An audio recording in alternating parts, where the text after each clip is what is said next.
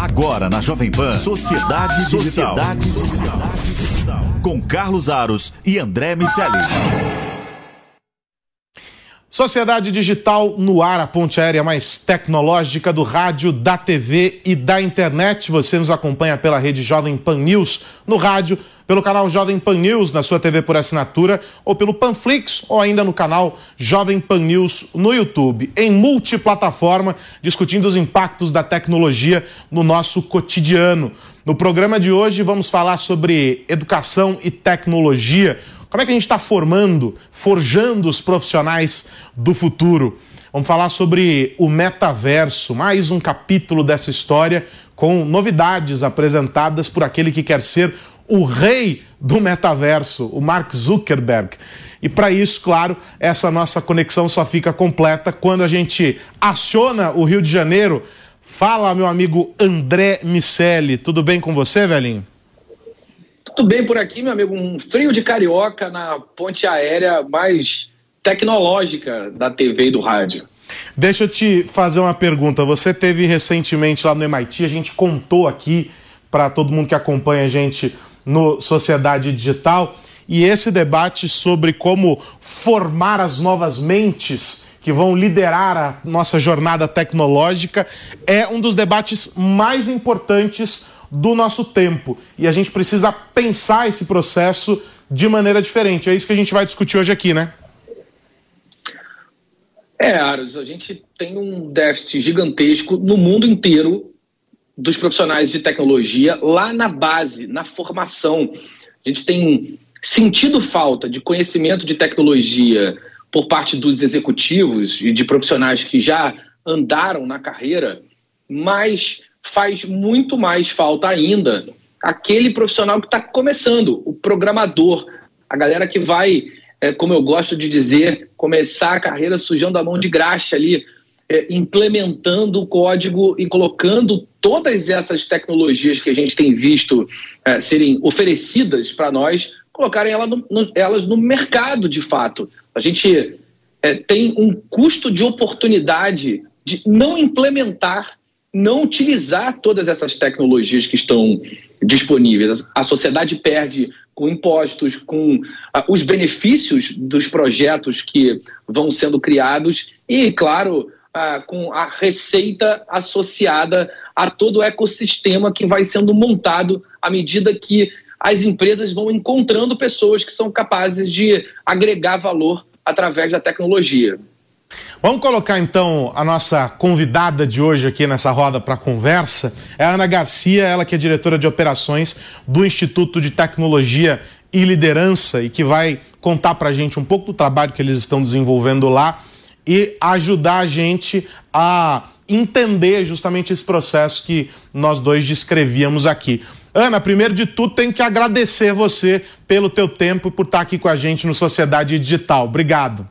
Imagina, Carlos, muito obrigada. É um prazer estar aqui. É, e, bom, o Intel nasceu é, em 2019. É, é uma iniciativa né, de, de um grupo de empresários uh, que viram a necessidade né, de, de, de criar é, um, um, instituto que fosse referência né, no, no Brasil na formação uh, de grandes áreas né, da, da computação, como engenharia de software, engenharia da computação. É, então, o Intel é uma instituição sem fins lucrativos é, e que nasceu para é, focar na formação uh, de, de jovens em áreas de, na, nas áreas de tecnologia, né? Só que a gente sentia que mais do que é, formar pessoas né, com uma boa bagagem técnica em computação, é, a gente também precisava uh, que essa formação fosse complementar em áreas de negócios e competências de liderança né? Porque hoje, apesar da gente, além do, do, do gargalo né, quantitativo de formação de pessoas é, em, em, computação, a gente já, já ouve bastante né, aquele número é, de que existem mais de 500 vagas abertas na área de TI no Brasil, né? E que, e que não, não tem é, oferta o suficiente. É, além disso, os profissionais eles precisam entender né, de como usar a tecnologia para o negócio, para a sociedade, né? Então, ter uma visão é, mais completa de como desenvolver uh, tecnologia a serviço né, de, de negócio. Então, o, o Intel oferece quatro cursos de bacharelado, ciências da computação, engenharia da computação, engenharia de software e sistemas da informação. E a gente desenvolve, é, além das competências de computação, também competências de negócios e de lideranças no nosso currículo. Tem uma curiosidade específica pelas questões relacionadas ao empreendedorismo. E Ana mencionou a formação dos executivos, a construção dos aspectos relacionados à liderança. Eu queria ouvir de você, Ana, como vocês estão tratando esse conhecimento. De que maneira os profissionais que vão começar ali as suas respectivas carreiras programando e, e com atividades relacionadas a essas quatro grandes áreas que você mencionou, de que maneira eles podem seguir as suas carreiras para o mercado empreendedor? Muito legal. É, então, acho que tem algumas coisas aqui, né? Primeiro é que a gente entende que nos últimos é, 10 anos, pelo menos, é, a tecnologia deixou de ser uma área vertical, né, nos negócios ou dentro das corporações é, então, quando existia numa empresa né, área de marketing, área de RH, área de finanças, vendas e área de tecnologia, a gente vê que isso não existe mais. Né? É, tecnologia é, passou a ser uma área horizontal que está dentro de todas as áreas, é algo transversal né, e que tangibiliza a operação de diversas áreas. Então, tecnologia está em todos os lugares e, e em todas as áreas. É, isso significa que o perfil do profissional de tecnologia também mudou.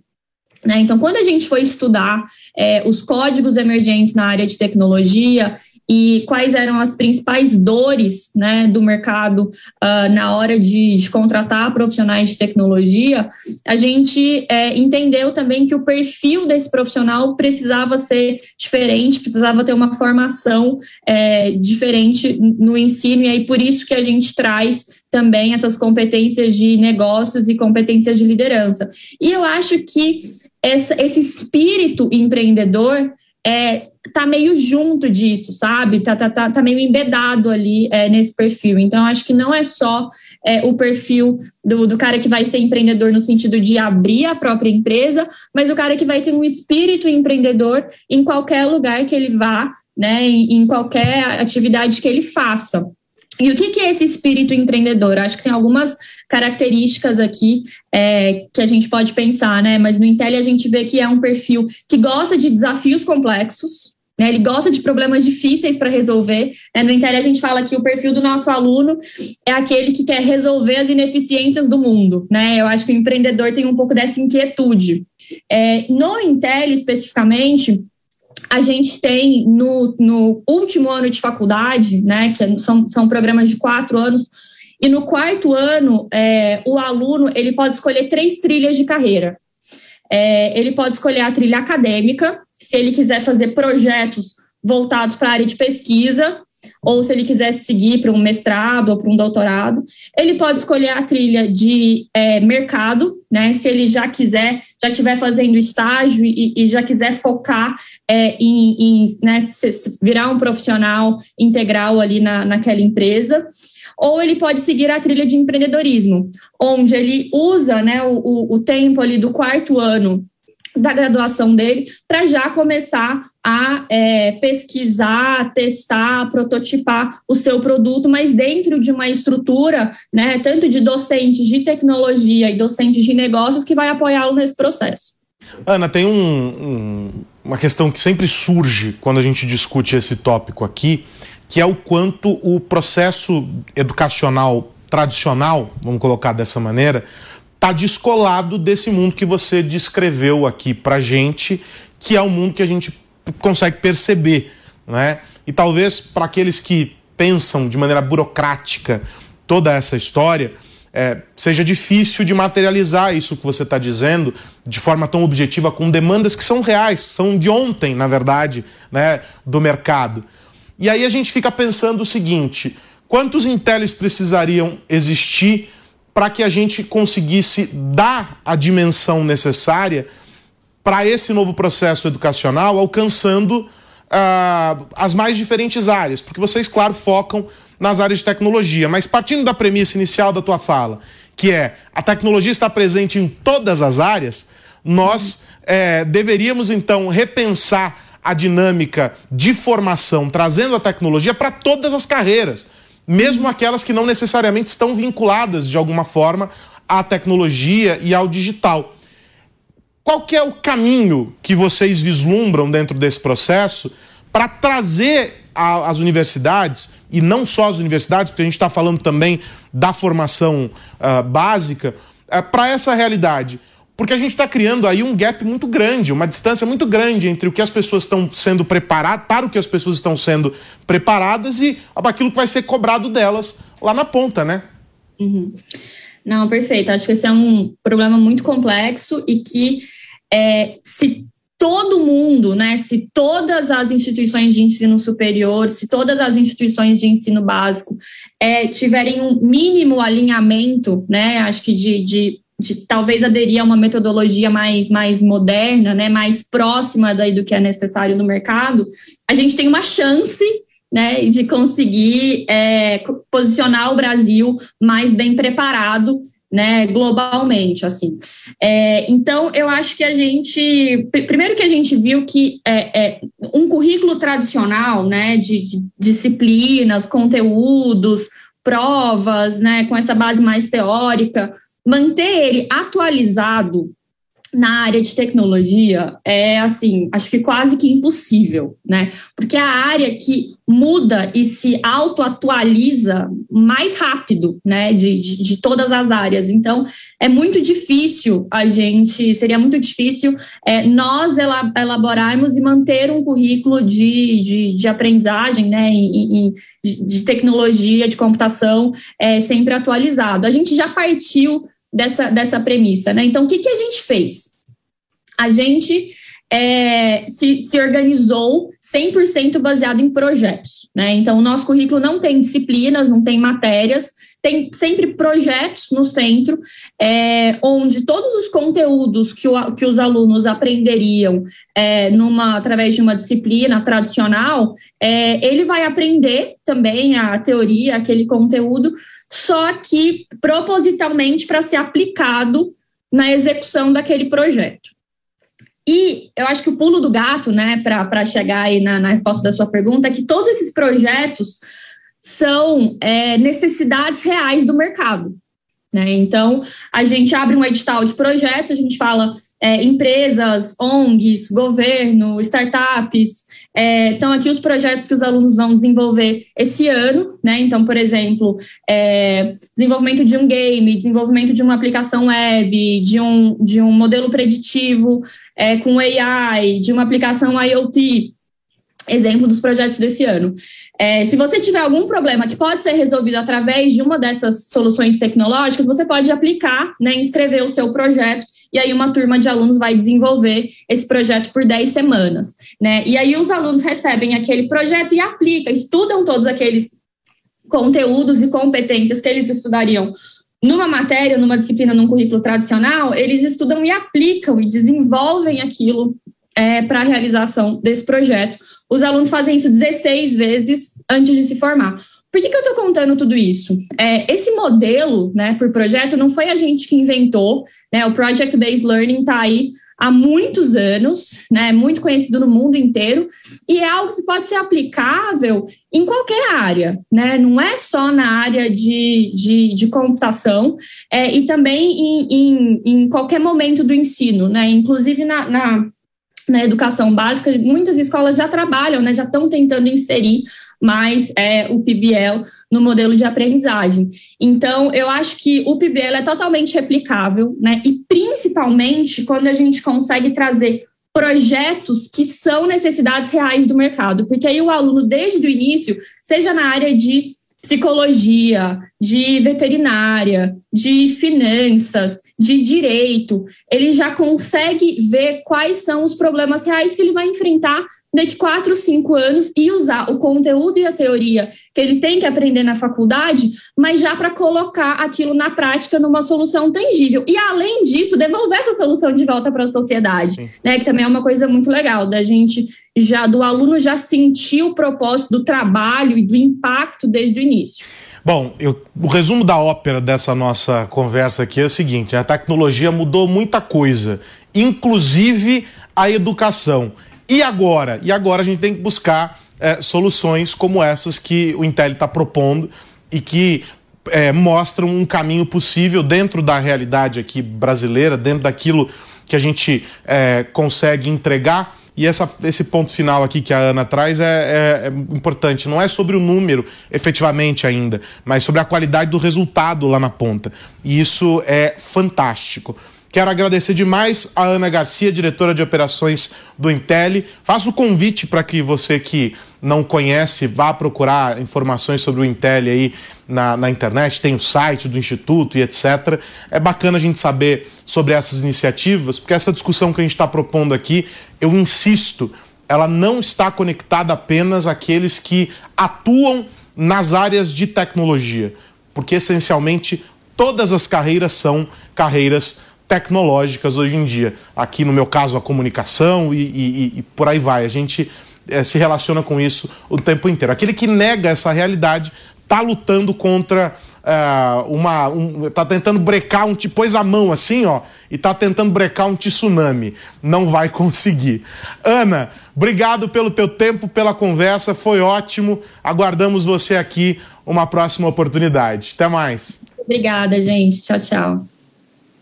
André Miceli, vamos seguir aqui com o nosso Sociedade Digital, porque o Mark Zuckerberg resolveu dar mais uma pista do tal metaverso, de como ele vislumbra esse quintal aí que ele está querendo chamar de seu. Mas ele deu a pista ainda cheia de mistérios, colocou um blur no, no, no headset né, de, de realidade aumentada e, e, e tudo mais. A minha pergunta para você: você já sacou o que que o, o que que o Mark Zuckerberg quer com essa nova, com esse Project Cambria que ele apresentou para nós?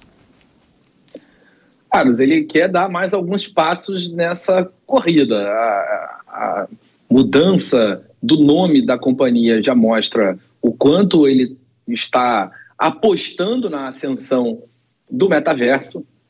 O Cambria deve ser uma solução que traz uma percepção de uso e uma capacidade de imersão maior do que os óculos, essa primeira versão.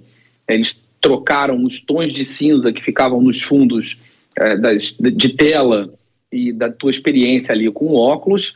Ah, agora a gente já vai ter uma, uma visualização, uma capacidade de construção de ambientes que são graficamente muito superiores. Tem uma mudança muito significativa no som, o que é uma dualidade fundamental para criar uma experiência imersiva mais bem sucedida, um bom som, uma boa imagem e a partir dali recursos para desenvolvedores criarem as suas soluções dentro desse ecossistema. Apesar do Zuckerberg é, estar fazendo um grande esforço dentro desse contexto, as ferramentas de uso do metaverso têm estado muito associadas a outros ambientes. A gente já percebeu que nós não vamos ter um único metaverso, assim como a gente tem uma única internet, vai, algo como o que o Tim Berners-Lee fez na utilização dos browsers para a gente navegar. A gente vai se conectar a diversos metaversos diferentes. A gente tem ali os jogos como uma, uma fonte importante desse processo e as empresas brigando pelas suas posições no mercado corporativo e também é, na, na, na, oferta de soluções para o cliente final. Agora, é, ele dá algumas indicações, alguma, alguma palhinha de que vai continuar investindo nos appliances, não só no software, mas nessa pegada é, do hardware associado à construção do metaverso. Isso é uma abordagem um pouco diferente do ponto de vista estratégico do que as outras empresas fizeram até agora. Agora, para quem está acompanhando a gente, viu aí algumas imagens que o Facebook, que a Meta uh, divulgou. Uh, tem uh, as imagens do Mark Zuckerberg brincando com o novo produto e tem esse teaser, é um vídeo de mais ou menos dois minutos com, com algumas informações e etc. E aí fica claro para quem vê uh, esse material que é sobre materializar a experiência que a gente vem tentando explicar para as pessoas, né, desde que essa discussão ganhou força, de como é essa interação com o, o digital e o físico ao mesmo tempo. A gente tem é, o headset como uma ferramenta importante para trazer essa experiência que o André descreve é, de imagem, de imersão, ou seja, eu tenho o fone e eu tenho o, o, óculos, né? Vamos colocar dessa maneira, me permitindo conectar com algo no digital. Então eu modelo uma imagem no digital ao mesmo tempo em que eu estou ali mexendo as minhas mãos e é como se eu estivesse operando é, aquilo é, essa simbiose do físico com o digital que é o, o, o, grande pulo do gato, que é o grande objetivo dessa experiência. E qual é a entrega final disso? Ela é uma entrega, e por isso que eles estão criando esse, esse kit de desenvolvimento, para qualquer segmento, ou seja, do entretenimento à construção civil, sei lá. Todo mundo pode se beneficiar disso de alguma maneira. O que vai determinar esse benefício? A demanda. Ou seja, as pessoas vão estar preparadas para entrar nessa brincadeira? As pessoas vão poder ir para esse tal metaverso é, porque vamos ter acesso a esses instrumentos? A gente sabe que o que determina a linha de corte para um produto entrar ou não no gosto popular é o preço dele. Ou seja, se um headset como esse custar uma fortuna, eu vou ter menos gente usando, portanto a plataforma vai carecer é, de usuários. E a gente então vai precisar entender como é que eles vão popularizar tudo isso hoje é um brinquedo que atende poucas pessoas. Mas se a proposta é fazer o metaverso se tornar amplamente acessível, dentro dessa dinâmica aí, com, esse, com esses é, dispositivos e etc., aí é, tudo isso precisa se tornar acessível financeiramente e de fácil uso. Né? O Blu-ray morreu porque ele era complicado demais, tinha solução que entregava uma experiência tão boa quanto e custava muito menos. Tentaram colocar a realidade aumentada nas televisões para as pessoas brincarem em casa, e isso morreu no meio do caminho porque era caro, ninguém queria pagar por uma coisa que não oferecia experiência nenhuma. A gente tem um outro elemento, e na semana que vem vou, nós vamos trazer aqui no Sociedade Digital isso, que é o 5G. Né? O 5G é, é como se fosse a cola que une todas essas tecnologias e vai possibilitar essa nova experiência aí de olho no metaverso, com baixa latência, com uma velocidade maior e etc. Mas eu ainda acho que a gente precisa entender melhor essas aplicações. É muita pirotecnia no fim e pouca explicação objetiva sobre essas aplicações para o público em geral. Não sei se também faz parte, André, para a gente fechar aqui rapidamente, de uma estratégia de marketing, de criar essa curiosidade, esse furor e etc. Mas eu acho que as pessoas primeiro precisam entender qual, a que se presta para que elas possam se interessar objetivamente. Porque tudo que tem está aí, já estamos usando. Por que, que eu vou sair disso para ir para esse outro universo que eu não sei o que é, brincar de coisas que eu não sei se vão me servir? Qual que é a, a minha vantagem no final? Eu acho que é essa explicação que as pessoas, o público de maneira geral, precisa, né? É, um dia a gente vai analisar o metaverso aqui no Sociedade Digital e vai dizer, ah, quando a gente chegou aqui era tudo mato. A gente ainda está muito nessa fase, Aros. Ah, o metaverso ele, ele está se materializando enquanto conceito. E todo conceito que precisa ser, precisa ser materializado, é, ele está associado a empresas que têm uma capacidade de investir num processo que no mercado da tecnologia é chamado de evangelização. As empresas precisam contar para as pessoas o que é aquilo de fato. E, e, é isso, esse modelo de educar sobre o que é o metaverso, ele é extremamente complexo, extremamente caro para despertar o desejo, captar a atenção das pessoas num primeiro momento para que na sequência as marcas tenham uma razão para estar lá. Sobre o preço, eu imagino que a gente vai ter soluções de contorno. O celular é muito caro. A gente é, já consegue assistir a, a Apple é, facilitando o acesso ao uso seu, aos seus dispositivos. É, se você lembrar bem, lá no início, as próprias empresas de telefonia facilitavam a compra do celular, financiavam alguns celulares, inclusive porque, no final das contas, sabia que é, é na conta daquele telefone que estaria o lucro delas. Se a meta, enquanto organização, entender isso, talvez os preços caiam para que elas, ela ganhe dinheiro na, nas plataformas. Mais ou menos como está acontecendo no mercado dos assistentes de voz, que a gente vê a Amazon ali é, entregando de maneira é, bem, bem próxima do, do zero os custos é, do, do, do, seu assistente. É claro que eu estou é, usando uma figura de linguagem, mas certamente é, não é a, aonde a empresa busca lucrar ela busca lucrar ganhando o padrão. Depois que a empresa conquista o padrão de mercado, fica muito mais fácil para ela criar o ecossistema que de fato vai monetizar esse investimento inicial. Bom, isso posto, a gente aguarda então essa jornada ser construída e as próximas pistas que o Zuc, como é o arroba dele lá no Instagram, vai revelar para gente é, dentro desses planos da meta. De todo modo, vale ficar atento ao que a Nvidia está propondo, ao que a Microsoft está propondo. São grandes players que estão também nessa brincadeira com abordagens diferentes. Eu acho que esse é o, o, o espírito dessa coisa, a gente entender como cada um está se apropriando desse conceito, porque no fim é um grande conceito e agora a gente precisa entender como, como aplicá-lo. André Miceli, meu amigo, até a semana que vem.